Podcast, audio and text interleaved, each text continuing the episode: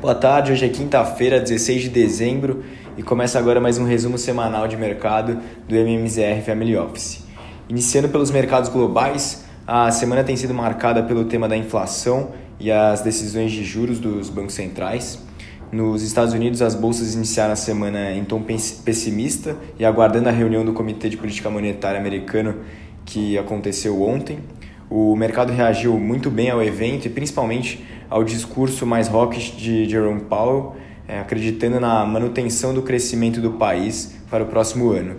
Isso trouxe boa recuperação na quarta-feira, mas hoje houve uma certa correção e no acumulado da semana, né, até aqui, o Dow Jones tem queda de 0,2%, o S&P cai 0,92 aos 4.668 pontos e o Nasdaq cai 2,8. Ontem o Fed anunciou que vai intensificar o ritmo de corte de seu programa de compras de ativos é, em 30 bilhões por mês, né, dos 15 bilhões de, de dólares que haviam sido determinados no, no mês passado. É, com isso, caso não ocorra é, nenhuma mudança, o programa de estímulo será encerrado no mês de março e esse corte mais intenso foi justamente o que animou o mercado, que entende que a pressão por alta de juros vai acabar sendo menor. Por outro lado, é, a expectativa do, dos membros do FONC passou a ser de três altas de juros em 2022, enquanto o mercado esperava apenas duas, e eles também indicam que esse processo deva continuar em 2023 e 2024. De dados macroeconômicos no, nos Estados Unidos, as vendas no varejo vieram bem abaixo do esperado em novembro, em alta de 0,3 frente a 1,8 que havia sido registrado no mês anterior, e os pedidos de seguro-desemprego na semana passada subiram levemente para 206 mil, mas ainda muito próximo dos patamares mínimos, reforçando aí é, a tese de aceleração da economia e recuperação dos Estados Unidos. E o PMI de serviços segue apontando aí para uma forte aceleração, com 57,5 na última leitura. A curva de juros americana desinclinou levemente nessa semana, com os juros de 10 anos recuando de 1,48% para 1,44% nessa segunda, nessa quinta-feira. Passando agora para o continente europeu, eh, as reações em relação às decisões dos bancos centrais também foram positivas. Né? Surpreendentemente, as notícias da elevação de juros fizeram com que o índice Stock 600 retomasse hoje o, o campo positivo no acumulado da semana, né? uma alta ligeira de 0,21 é, essa alta ela reflete, além dos anúncios do Fed de ontem, é, a elevação de juros de para 0,25% do Banco Central da Inglaterra e também de 0,5% do Banco Central da Noruega. Já o, o, Banco Central Europeu deixou as taxas referenciais inalteradas, mas reduziu a quantidade de títulos a ser comprada no âmbito de, dos programas de compras mensais de ativos. E com isso, o setor que acabou se beneficiando mais por lá foi o bancário, que subiu hoje mais de 2%.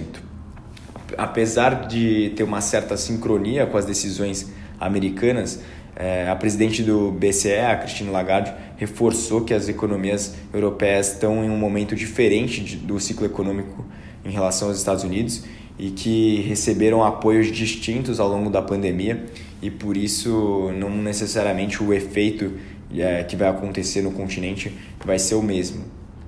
Em relação aos dados macro da Europa, o PMI composto recuou de 55,4 para 53,4 e a inflação de 12 meses no Reino Unido subiu para 5,1%, acima da expectativa que era de 4,7%. E a taxa de desemprego no, no Reino Unido fica aí em 4,2%. Vindo agora para o Brasil, o movimento na bolsa local foi semelhante ao que se viu no exterior, com o Ibovespa recuando no início da semana, mas se recuperando é, nos dois últimos dias. O índice que acumula até aqui alta de 0,53 na semana, mas no ano a queda é de quase 9%. O destaque na semana foi a ata da reunião do Copom da semana passada, que reforçou o tom hawkish do comunicado. O tom duro da ata é mais um passo do Banco Central na tentativa de rancorar as expectativas que estão desencoradas tanto em relação a 2022 quanto a 2023. Apesar do tom, é, a inflação tem dado alguns sinais de arrefecimento, o que trouxe um certo alívio para a bolsa nessa semana. O IBCBR, que mede a atividade econômica do país, é, vem em contração de 0,4% na leitura de outubro, trazendo mais preocupações é, em relação ao crescimento do PIB para o ano que vem.